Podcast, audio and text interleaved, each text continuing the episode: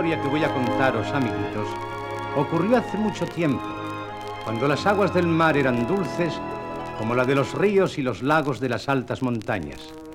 Era rey del mar por aquel entonces, un soberano llamado Neptuno, el cual vivía con su esposa, la reina Undina, en un palacio de jade y coral, asentado en las doradas arenas del más profundo de los océanos.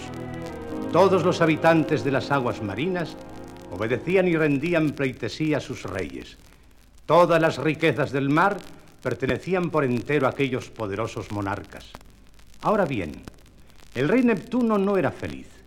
El rey Neptuno se aburría, y se aburría soberanamente. Esto hizo que un día la reina Ondina convocase a todos los sabios del fondo del mar para buscar solución al aburrimiento de su regio esposo.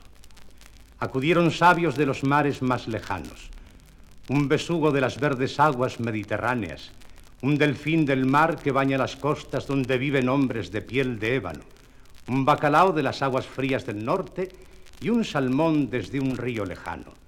También acudieron una foca anacoreta que vivía en una cueva de nieve y un pulpo gigante con su tarro de tinta a cuestas. Sabios de todos los mares, os he convocado para que busquéis una solución a la tristeza que padece mi esposo el rey.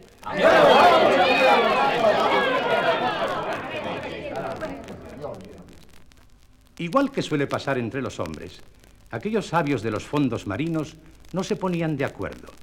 Cada cual quería que prevaleciese su opinión sin tener en cuenta la de los demás.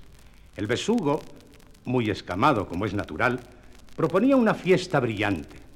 La foca anacoreta se atusaba los bigotes diciendo que la solución estaba en unos baños fríos. El pulpo propuso darle a leer al rey sus escritos, cosa que fue rechazada inmediatamente, pues el pulpo escribía con sus ocho patas a la vez y su tinta no se acababa nunca. Por fin el salmón dejó ir su voz. Majestad, lo que ocurre a vuestro esposo el rey es que se aburre. Y se aburre porque tiene de todo. Es preciso darle algo nuevo, algo que nunca haya visto. Son muy razonables tus palabras, sabio Salmón. Pero ¿qué cosa es esa que nunca ha visto y que pueda distraerle? Tú sabes, oh reina Undina, que los salmones pasamos gran parte de nuestra vida en los ríos. Pues bien, un día que estaba en uno de ellos, saqué la cabeza fuera del agua y pude oír las más bellas notas musicales que jamás pez alguno oyó. Repetidas veces saqué la cabeza hasta que descubrí al incomparable cantor. Era este un pájaro de coloreado plumaje que lanzaba sus trinos en la orilla. Yo creo, Majestad, que si este pájaro viniese a palacio, la tristeza de tu real esposo y rey nuestro desaparecería para siempre. La reina gratificó al salmón por la idea que había tenido y despidiendo a los sabios llamó al más veloz de los caballitos de mar y le encargó que fuese en busca del pájaro. Ve y dile al pájaro cantor que le daré cuanta riqueza apetezca si viene a distraer al rey. Partió el caballito y durante varios días nadó velozmente hasta que por fin llegó al río y viendo unas truchas se acercó a ellas. ¿Podíais decirme, señoras truchas, dónde vive el pajarito de plumaje multicolor que canta las más bellas melodías? En aquel recodo del río, caballito marino. Dando las gracias, el caballito partió en la dirección señalada. Poco después llegaba y asomando la cabeza pudo ver a un precioso pájaro que posado en las ramas de un árbol cantaba. Soy un pájaro feliz y tengo cuanta aire para volar y los árboles por trono. El caballito de mar se quedó embelesado escuchándole, pero acordándose de lo que le había llevado allí, lo llamó. ¡Eh! ¡Pajarito! ¡Pajarito! ¿Quién me llama? Eh, yo, soy yo, aquí en el río. Oh, ¿y quién eres tú? Nunca te había visto. Soy un caballito de mar. Me alegro de conocerte, caballito. ¿Y en qué puedo servirte? Me envía la reina Undina. ¿Y qué quiere de mí su graciosa majestad? Eh, Que te vengas conmigo al fondo del mar. Si lo haces, tendrás cuanta riqueza apetezcas. Oh, caballito, Agradezco cuanto me dices, pero la verdad es que nada ambiciono. Tengo cuanto quiero.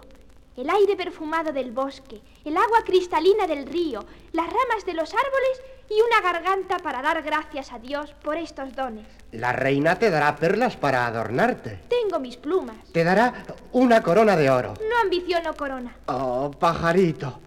El rey morirá de tristeza. ¿Qué dices? La reina Ondina quiere que vayas para distraer al rey Neptuno, al cual mata lentamente el aburrimiento. Eso es otra cosa, caballito. Si el rey precisa de mí, dejaré este bosque que es toda mi alegría con tal de hacerle a él feliz. Tendrás eh, cuanto quieras, pajarito. Ya te he dicho que no quiero nada. Me bastará la alegría de hacer una buena acción. Vamos con tu rey caballito. El pajarito subió sobre el caballito marino, el cual se hundió en las aguas y empezó a nadar rápidamente río abajo. Poco después llegaban al mar y se encaminaban al palacio real. El pájaro cantor sintió mucha tristeza al dejar su querido bosque, pero pensó que iba a llevar la alegría al apenado rey del mar y este solo pensamiento bastó para consolarle.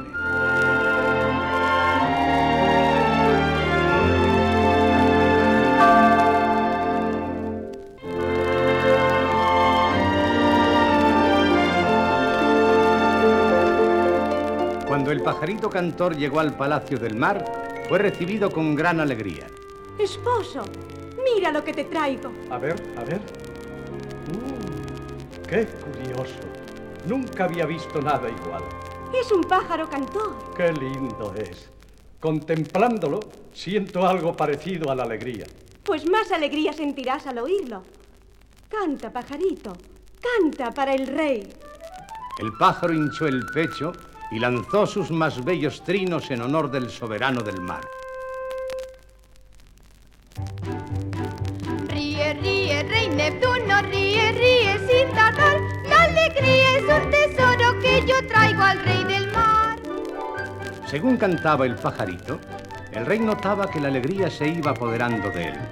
Luego sintió ganas de saltar y brincar, y como era rey y a nadie tenía que pedir permiso para hacerlo, saltó y brincó alegremente. Luego cogió a la reina de las manos y ambos bailaron cantando. Ríe, ríe, rey Neptuno, ríe, ríe sin tardar. La alegría es un tesoro que has traído al rey del mar. Las gentes de palacio oyeron las voces y sonrieron felices. Por fin su rey había recuperado la alegría. Rápidamente corrió la voz por todo el fondo del mar y los leales súbditos cantaban cogidos de la mano. Ríe, ríe, rey ríe, ríe sin tardar. La alegría es un tesoro que ya tiene el rey del mar.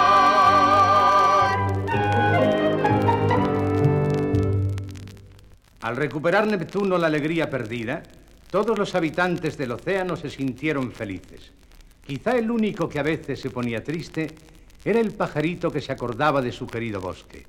Un día la reina Ondina decidió dar una fiesta.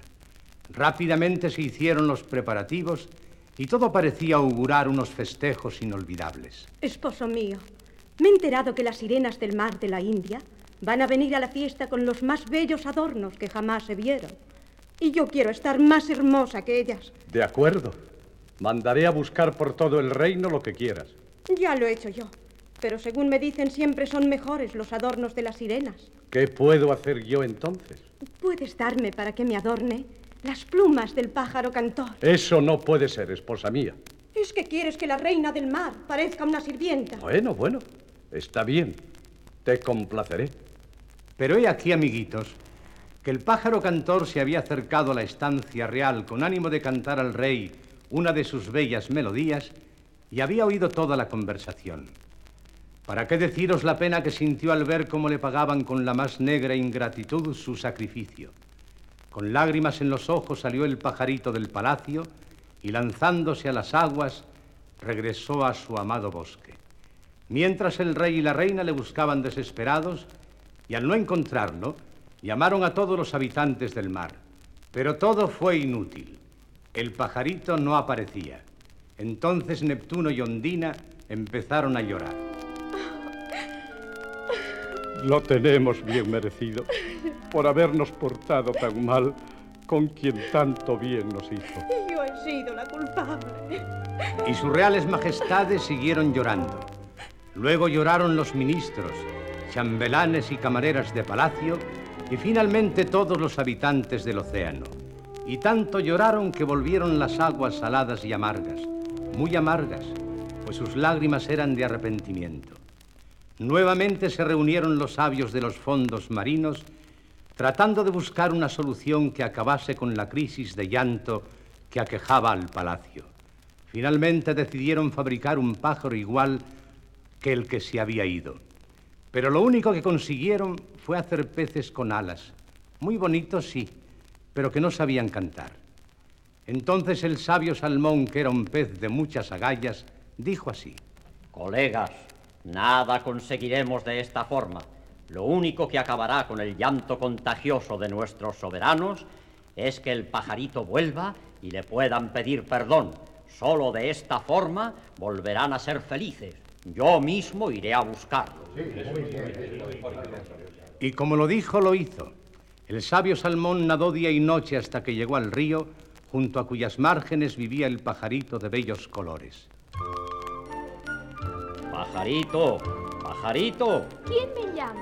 soy yo, el sabio Salmón, que te pide que vuelvas junto a Neptuno. Allí nunca he de volver.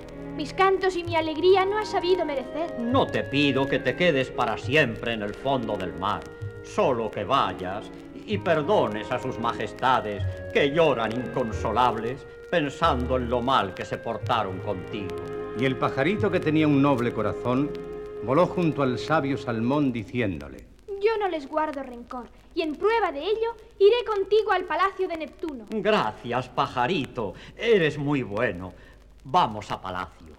¿para qué deciros la alegría que se llevaron los soberanos al verlo llegar al palacio real? Perdónanos el que fuéramos tan ingratos contigo. Ya os he perdonado. Podéis estar tranquilos. Me quedaré con vosotros para siempre. Y así fue, amiguitos. El pajarito se quedó a vivir en el Palacio Real. Algunas veces, si os fijáis, veréis que en la playa quedan junto a la arena hermosas plantas que hasta allí llevan las aguas. Son flores del jardín que para su pájaro cantor mandó plantar Neptuno, el cual ríe y canta junto a su esposa y súbditos. Por eso entre el rumor de las olas se oye a veces esta canción. Ríe, ríe, reine, tú no ríe, ríe sin tardar.